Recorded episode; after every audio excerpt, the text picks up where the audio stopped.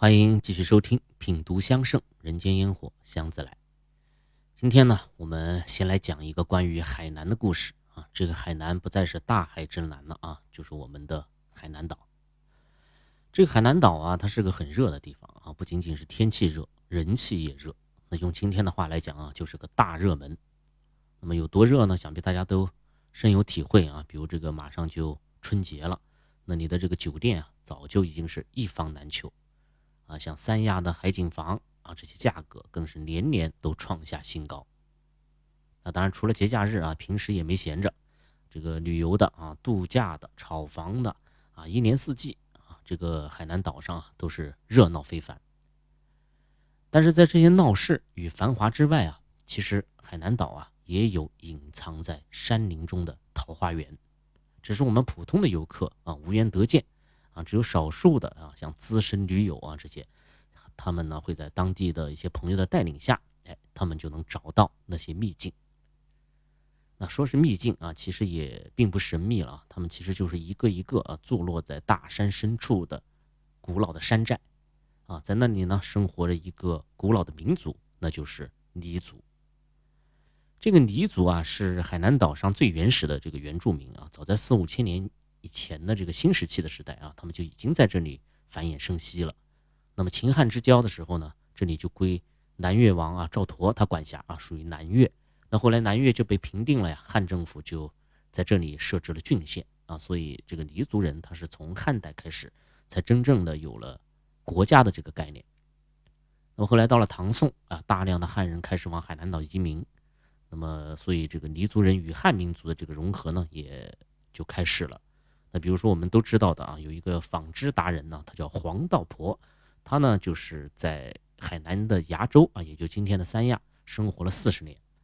那么他跟当地的这些黎族的妇女们啊，就学会了各种这种传统的古老的纺织的这种技术。后来他就回到了家乡啊，他家乡大约就在今天的这个上海。那么他就把黎族的这些。技艺啊，跟中原的这个纺织技术呢，做了一个很好的结合，啊，也才发明了很多很多新的这种纺织的工具啊，所以他是一个名留青史的人物啊，因为他取得了巨大的这个成就。那么虽然在后世啊，汉人源源不断的涌入这个海南岛，但是呢，纯正的这个黎族的部落啊，它还依然存在的啊，比如说我们之前讲沉香的时候啊，提到过黎佟。啊，这个黎佟呢，它就是黎族人聚居的这种村落。那么佟实际上是在宋代被设立的啊，是一种针对少数民族的一种行政单位啊，大约就相当于一个乡啊，因为它一个佟下面还管辖着很多个村啊，是这样。那么这个黎佟呢，它实际上是存在了很长的时间了啊，一直到解放以后，这种行政单位呢才被逐渐的废除掉啊，但当地的老人他改不过来呀。他依然还保持着这种叫法啊，叫黎佟。然而，随着这个时代的进步啊，这个开发呀越来越深入，现在这个真正的黎佟呢也越来越少了。但是这个少并不代表没有，在那些隐藏在深山老林里面与世隔绝的地方啊，这种古老的黎佟依然还是存在的，只是换了个叫法啊。现在我们都管它叫黎族山寨。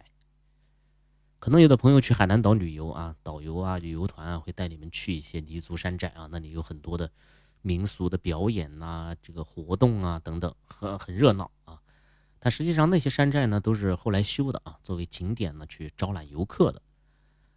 真正的啊那些有人居住的老山寨，它通常啊都藏得很深啊，大部分呢都是车子进不去的，只能是摩托或者是步行。比如说前几年啊，我就去过一次，那个寨子里的生活呢，呃，算不上很原始啊，但是很清贫，就是依然保持着那种农耕火种，然后养鸡啊、喂猪啊，自给自足的这种生活，跟外界的沟通比较少。当然有一些呃现代化的东西啊，比如说一些电器啊啊，比如说一些摩托车啊啊，那些都是外出打工的这个年轻人啊带回来的一些东西。那比如说当地的这个老婆婆们啊，都还穿着那种传统的黎族的这个服饰啊，青色的这种上衣啊，然后红色的这个花布的筒裙呐，然后头上还要扎着一大团的这个发髻啊，然后插着一根牛骨啊，或者是那种豪猪的刺。那么有些老婆婆这个脸上啊还印着一道一道的这种刺青啊，今天看着啊有些吓人，但实际上呢，这就是黎族这种古老的民族的传统。那么黎族人呢，他们居住的地方呢，大多都是茅草屋啊，就是墙啊是黄泥垒成的，很低矮，然后顶上尖尖的啊，覆盖着很多这个茅草，那总之看着就十分不起眼。所以呢，整个山寨也没有什么啊非常吸引人吸引人的地方啊，不是太好玩啊。所以呢，大家可能觉得这些地方没什么开发价值啊。所以在我们这么繁华的海南岛啊，它还是可以偏安一隅的啊，因为无人问津嘛。但是就在两千年左右，哎，这些老山寨里面啊，却频繁的出现了一些陌生人的身影。那起初大家呃以为可能就是来收药材的啊，或者像我这样啊是来找沉香的，没怎么在意。但是到后来啊，却渐渐的发现这些人跟以往的那些小商小贩啊似乎不太一样。他们一个一个这个财大气粗啊，他们要来收购的并不是当地的这些土特产，而是那些。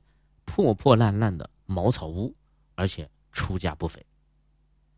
那黎族人一开始当然很犹豫了啊，虽然你这个钱给到位了啊，但是这毕竟是住的房子呀，那我要卖了，我住哪儿呢？哎，但是这个疑虑也很快就被打消了啊，因为这个收房子的人他答应另外给再建一座，而且呢还是水泥的啊，砖头的，那要比这个破茅草屋那气派多了。那当然就没问题了，所以就成交了啊。就一手交钱，一手交房。但是接下来这个黎族人就更困困惑了啊，因为他们就看着这些外地人开始拆他们的这些茅草屋，啊，一个一个全拆了，啊茅草都掀掉啊，土墙都推倒，然后很快这个老寨子就变成了一堆废墟。难道是要在这里搞房地产开发吗？那当然不是。那大家很快就发现，这些外地人开始把这个茅草屋里面的这些房梁啊、啊大门呐、门框啊。还包括一些破破烂烂的什么桌椅板凳啊啊，只要是木头的，全都给挑出来，然后运走了，啊，甚至像什么木头做的锅盖，那这个土灶里面的这个烧火棍，啊，包括养猪养鸡的这个木头的栅栏等等，哎，也都一并的打包带走了，而且这一走呢，就再也没回来。啊，当然原住民们这个住进了新房了啊啊，拿到了钞票了，他心里美美的啊，他也懒得管这些神叨叨的外地人究竟。搞的是什么鬼？但殊不知啊，就在啊这些茅草屋里，啊这个破烂了几百年的这些木头，他们一旦走出大山啊，稍加抛光，就立即出现另外一种模样，油润无比，而且呢有着斑斓花纹的这种外形啊，而且香气阵阵啊，沁人心脾。一看就是个好东西。那么外头懂行的人眼睛也都看直了啊，因为他们知道这个东西有一有着一个非常响亮的名字，那就是海南黄花梨，而且呢还是几百年的这种老料。那么海南黄花梨啊，我们简称海黄，我想没人会不知道这种木头啊，它是木头中的佼佼者。那闻其名。就让人肃然起敬，那为什么呢？其实就因为一个字，贵。那么这个海黄它到底有多贵呢？啊，其实都不用我多说了啊，因为近年来各种各样的拍卖呀，啊，各种鉴宝的节目啊，还有各种动辄就上千万的这个海黄家具啊等等，啊，它的这个身价是一翻再翻。那比如说当年从老宅子里啊，这个几块钱啊或者几十块钱一斤的收购的这个价格。到今天已经涨到了几千块，甚至上万块一斤，啊，那么大料啊，老料那更更贵了啊，有钱你也难求，啊，那我相信听节目的朋友里面啊，也有戴着海皇的手串呐、饰品的啊，那如果你戴的是真的话，想必当初也是花费不菲。那为什么这种木头会这么贵呢？那我觉得可以用一句话来概括，那就是三分少。七分炒，那么炒啊，炒作这个我们就不说了啊，大家都明白。我们就来说说这个少。海南黄花梨啊，它的确是少啊，这一点毋庸置疑啊。可能仅存的一点硕果就是梨桐这些老老山寨里面的这个啊房梁啊大门了，因为当地人不懂啊，所以就被聪明的商人啊搜罗一空。那么这个少的原因啊，大概有两个方面。那一个呢是历史的原因，还有一个呢就是它生长的原因。那么历史上啊，这个海南黄花梨被中国人使用，其实很早就有了啊。因为这种木材呢，作为中药啊，它是有很好的疗效的啊。比如它磨粉以后，可以有止血啊、止痛的这种效果啊，特别明显。另外呢，它还有这个极其迷人的啊芳香的这种香气，它也具有凝神呐、舒压的啊这种效果。但是海黄真正被大规模的运用啊，实际上呢是到了明朝。才有的事情，因为在明朝呢，有一种工艺啊达到了巅峰，那就是明式的家具。啊，至于明式家具有多么厉害，那为什么厉害，我们在这儿不不去展开说了啊。大家只要知道啊，这种家具的形式啊，在中国人的这个审美史上是达到了极致的，啊，到了今天依然如此，啊，甚至不仅仅是中国人，西方人也同样的认为明式家具。就是东方家具艺术上的最高成就啊！总之一句话，明式家具呢得到了东西方的一致好评。那么这个明式家具啊，它就是用硬木做的。那么这些硬木当中最好的两种材料就是紫檀和黄花梨。所以在明末清初啊，趁着这个朝代更替，然后国家大乱之际，然后呢这些明式家具啊就大量的被西方人给买走了。那后来就到了清末啊，那清末呢又是天下大乱啊，但是西方人这次就不是买了，他就直接改抢了，像八国联军啊那些啊强盗啊，不知道呢又抢走了多少。那转眼呢又到了建国以后，像破四旧啊、炼钢铁啊等等这些家具啊，这些老木头啊啊，不是被丢进了锅炉啊，就是被当做四旧呢给抄了。很多人被抄家啊，都是些以前的大富大贵之人呢。那么抄家呢，就抄出了大量的海南黄花梨的名式的家具，啊，嗯，要么呢就毁掉啊，要么呢就随意的堆放啊，等它这个日晒雨淋，没人管它。那久而久之呢，这个黄花梨呢就褪色了，那或者这些家具呢就散架了啊，所以就没人要了。但是海南黄花梨这种材料啊，它跟檀香很像啊，它极其的耐造啊，不变形，不开裂。那即使表面氧化了啊，变得不光亮了啊，只要一抛光，它又可以焕然如新啊。可惜当年啊，没人关心这些，所以呢，又被外国人捡了便宜啊，一股脑的全部当成这个垃圾给卖给外国人了啊。当然，当时说的很好听啊，说叫出口创汇啊，实际上就是贱卖。总之呢，历史上啊，海南黄花梨的命运呢，就是有这么几次三番的这种波折啊，导致大量的海黄啊做的家具就流失到了海外，啊，一直到九十年代啊，王世襄老先生写了一本书，就叫《明式家具》，这才让中国的这些收藏家们啊，包括一些专家们如梦初醒。但那个时候还是改革开放初期啊，大家都没什么钱啊，都还是在属于。啊，赚钱的这个阶段，所以关注收藏的人呢也不多，仅仅只有啊极少数啊独具慧眼的这些聪明人抢先下手了，啊，当然这些人今天都成了超级巨富。那么再后来，那等到大家都有钱的时候，也就是大概两千年的样子，最凶猛的一波收藏热啊就准时到来了。那么海南黄花梨自然是首当其冲的啊，因为它太少了，所以不管是家具啊，还是材料，甚至小到一双花海黄的这个筷子啊，甚至一根海黄的秤杆儿，都被炒上了天。可能有朋友会有疑问啊，说这个东西嘛，哎呀，不就是一种树吗？它是可再生资源啊，再种一些不就完了吗？可是问题啊，就出在这里。这个海黄啊，你种它是来不及的，所以呢，这里就要说到它的一个生长的原因。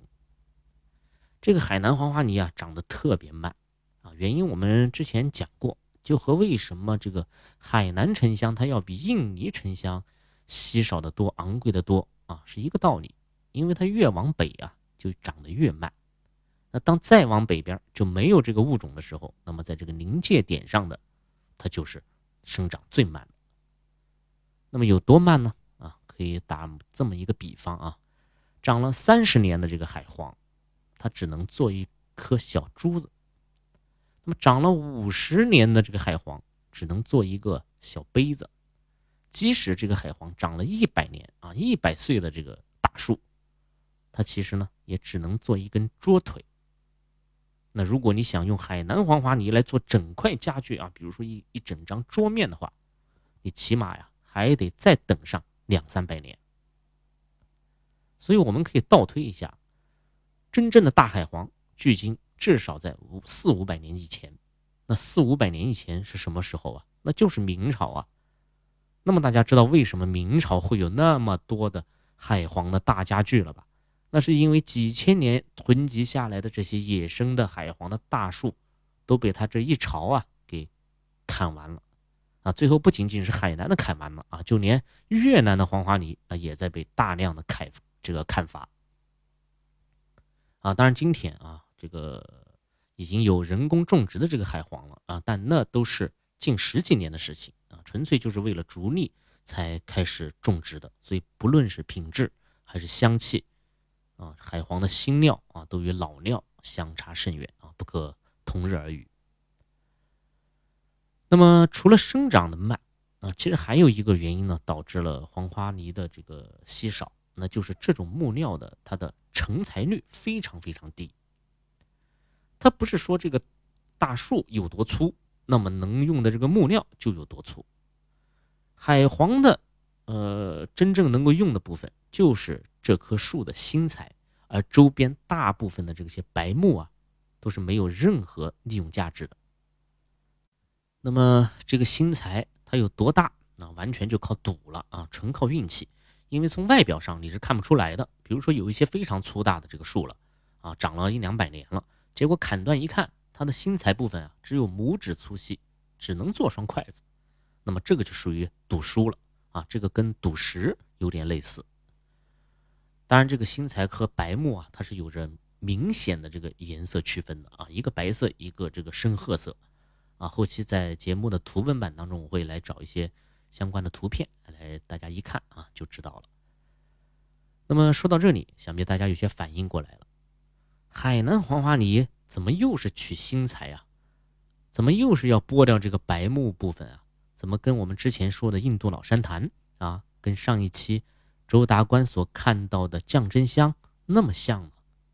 是的，所以我们终于要说是今天的这个主题了啊！因为这个海南黄花梨啊，它的这个名字并不是这种呃木头真正的名字，它的学名应该叫做酱香黄檀。那么黄檀这两个字。很好理解啊，因为海南黄花梨呢，本质上它就是属于豆科黄檀属的乔木，与真腊的降真香它是同属同宗的，所以它是一种黄檀。那么这个酱酱香是什么意思呢？酱香是不是就是等于降真香呢？其实并不是，这个酱香啊，它实际上指的是一种香气，指酱真香的香气叫酱香。因此，酱香黄檀这个学名啊，如果我来给它充分的翻译一下的话，它应该叫做具有酱真香香气的黄檀木。那么显然啊，海南黄花梨呢是具有降真香的香气的，但是这里的降真香指的是乔木类的降真香，也就是周大官在真腊所见到的那种番酱啊，因为它们虽然是产地不同啊，但本质上。属于同一个物种啊，当然，因为这个生长环境的不同啊，即使是同样的物种之间，它们的香气也会有所区别。那你比如说越南黄花梨与海南黄花梨的香气就是有一些区别的，这就同印尼沉香它与海南沉香的香气是有区别一样啊，它仅仅是一些细节上的这些差异啊。我近期也在。用早些年积攒的一批海黄的碎料啊，来想做一款线香啊。如果想体验真正的这个海南黄花梨的酱香香气是什么样的话啊，届时可以来见闻香堂品鉴一番。所以我们在古代的这些香方上啊，我们会经常的看到酱香和降真香的名字同时出现。那么我们就需要详加辨别了。啊，当然这有可能啊是当时作者的一个笔误，或者他偷懒啊。降真香嘛，他少写了一个真字，但是我们宁愿相信这些历史上的学者，他们是严谨的。啊，他们所说的酱香，很可能就是指的酱香黄檀。那么最终我们到底用哪一种材料来入香？这就要看制香师对于香方与香气的这种理解了。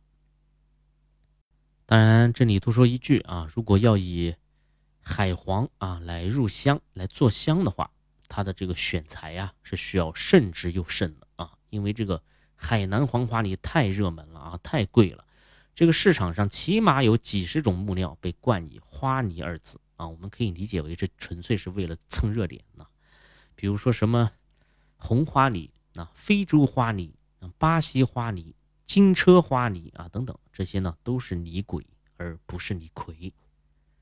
那这些材料呢，他们做成家具会如何啊？我不懂，但做香是万万不能乱用的，因为它们并不具有酱香的这种香气。那么好了，关于降真香啊，我们就聊到这里。接下来呢，我们回头再看看宣和内府降真香的这则古方。那么这则香方呢比较特殊啊，跟我们之前所说的香方呢都不太一样啊。香圣上呢是这样记录的：番降真香三十两啊，这是材料；搓作小片子，以腊茶半两末之沸汤，同浸一日。汤高香，一指为月。啊，这句话是制香的第一步啊。当然，主要材料就是番降真香啊，说的很明确，是外国的降真香。那么这里我们用的材料可以是李时珍所说的藤本降真香啊。今天我们大多数用的就是缅甸啊那边这个生长的一种降真香了。当然，也可以用周达观所说的乔木的降真香啊，比如说印度黄檀啊。当然，这两种材料。做出来的香，它会出现两种完全不同的这种风味啊。那么接下来，降真香劈成小木片，然后用半两腊茶末加水煮沸，然后把降真香的这个木片啊浸泡在其中，茶水呢比香啊高出一根手指的样子啊。这个过程很简单啊，其实就是用煮好的茶水来浸泡这个降真香，实际上就是一个对于降真香炮制的这个过程。但是这里出现了一个非常陌生的名词，它叫腊茶，腊月的腊。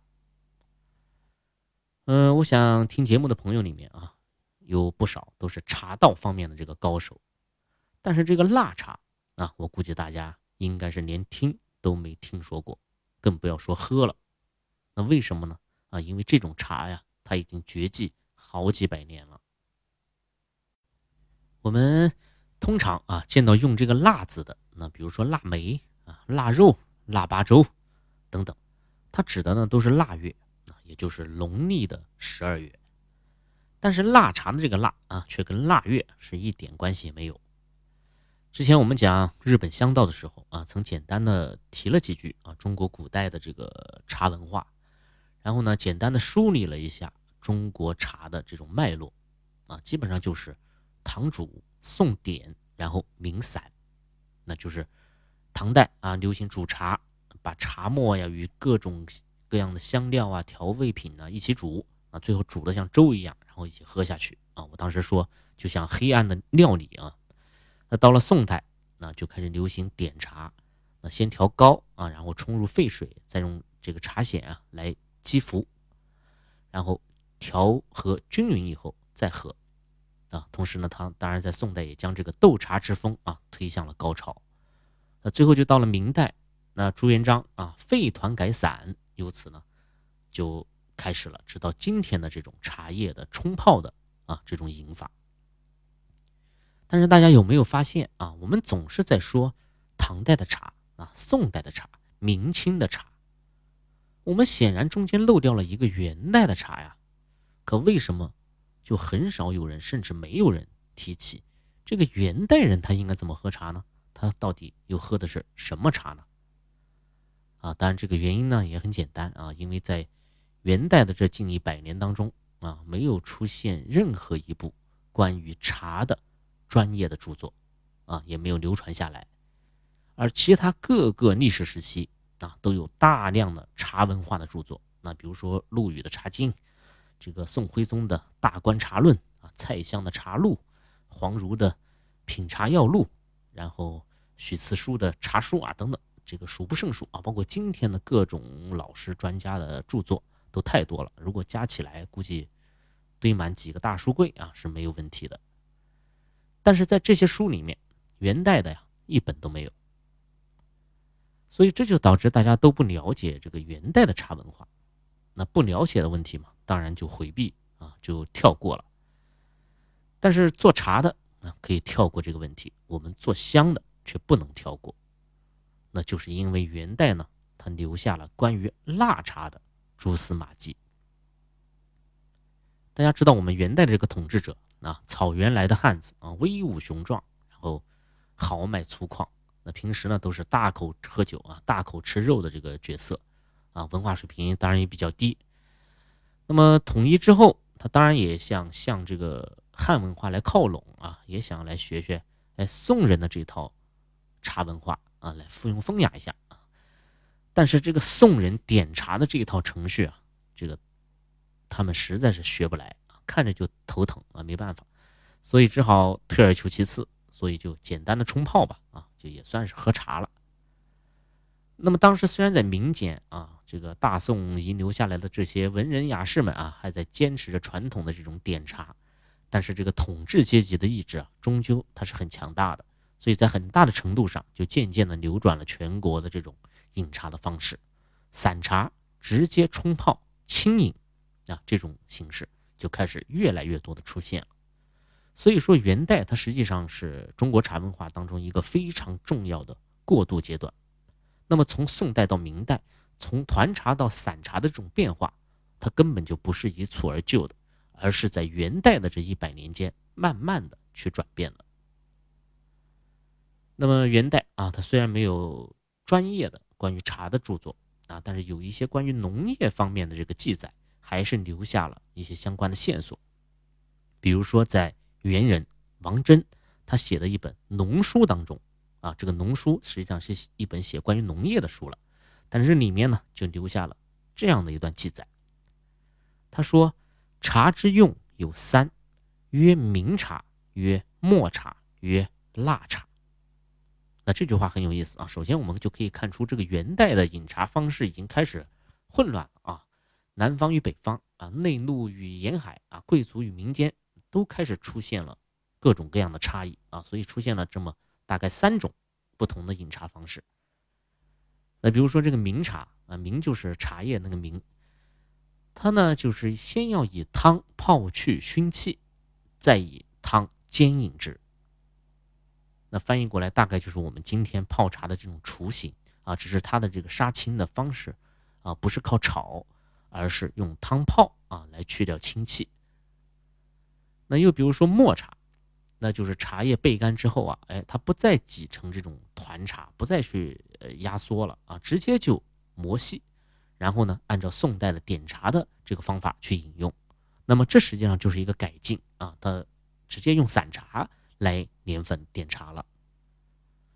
那么最后一个，王真呢就提到了腊茶，他说啊，腊茶最贵，而制作亦不凡。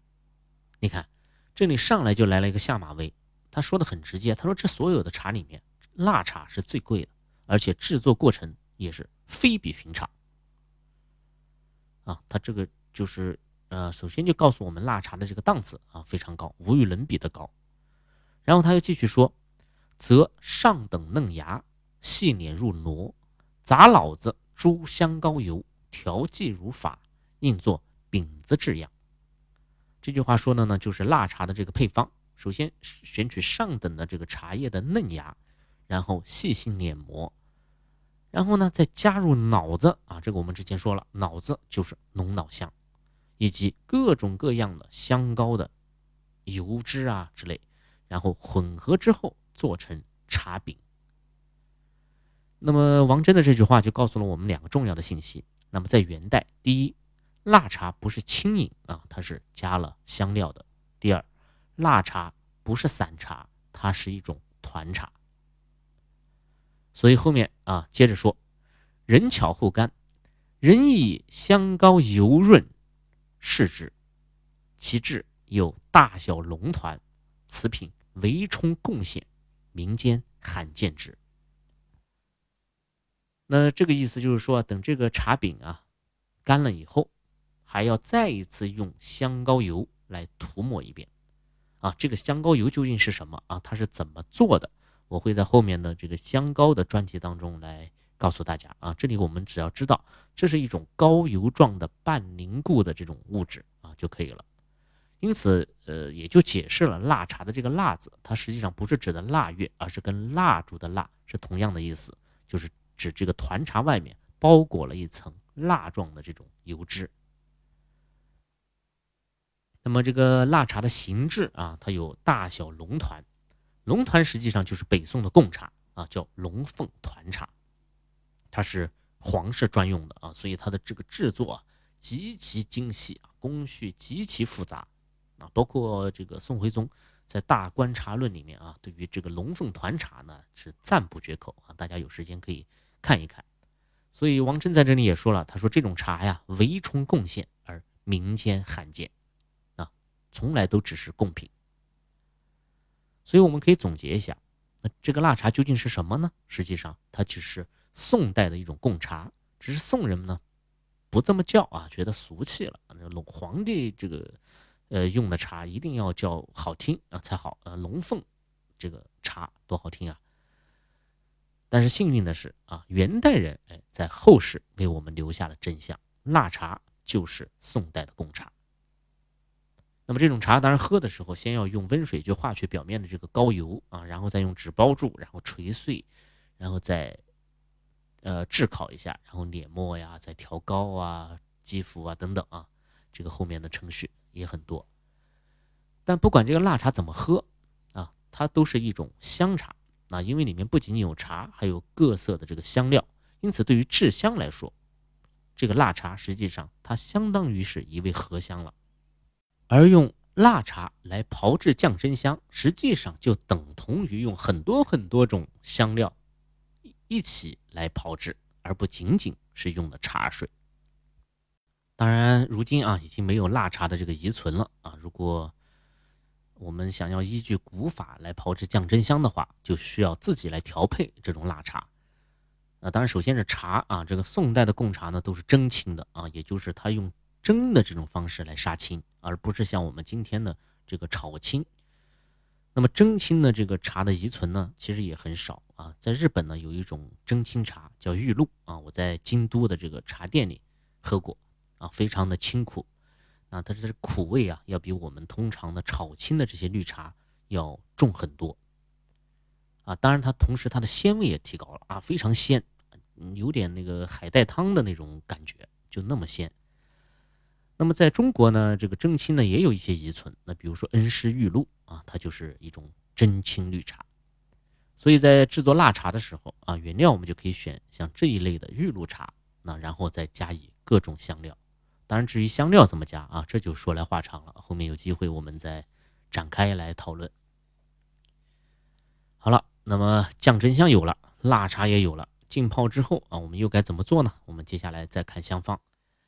来招啊，取出风干，更以好酒半碗，蜜四两，青州枣五十个，与瓷器内同煮，至干为度。取出与。不经瓷盒内收住密封，徐徐取烧，其香最清远。那么这句话的意思就是说，降真香片那在腊茶里浸泡了一夜之后，第二天早上取出来风干，这个时候再用半碗好酒啊，这个宋代的酒不是今天的白酒啊，而是米酒啊，我们可以用上好的这些糯米酒来代替它，然后加入四两的蜂蜜，五十个青州的大枣。青州就是今天的山东啊，在古代那里是枣的这个主要产区。然后最后把降真香与这些材料一起放在瓷器里煮，煮到什么程度呢？一直煮到酒干。啊，所以你看如此复杂，到这里为止，宣和那副降真香就真正的制作完毕了。啊，可能大家会觉得这个步骤好像有些繁琐啊，甚至觉得没有必要啊，泡来泡去的，为泡那么多次干嘛呢？但是我要告诉大家啊，炮制这个过程在制香的过程当中是绝不可少的。那么我做这款香的时候，当时用的是缅甸那藤本降真香做的。那么一直到做成之后，当我上炉熏粉的时候，我才领悟到这些古人的智慧。那么像降真香啊这些浓郁的药香味。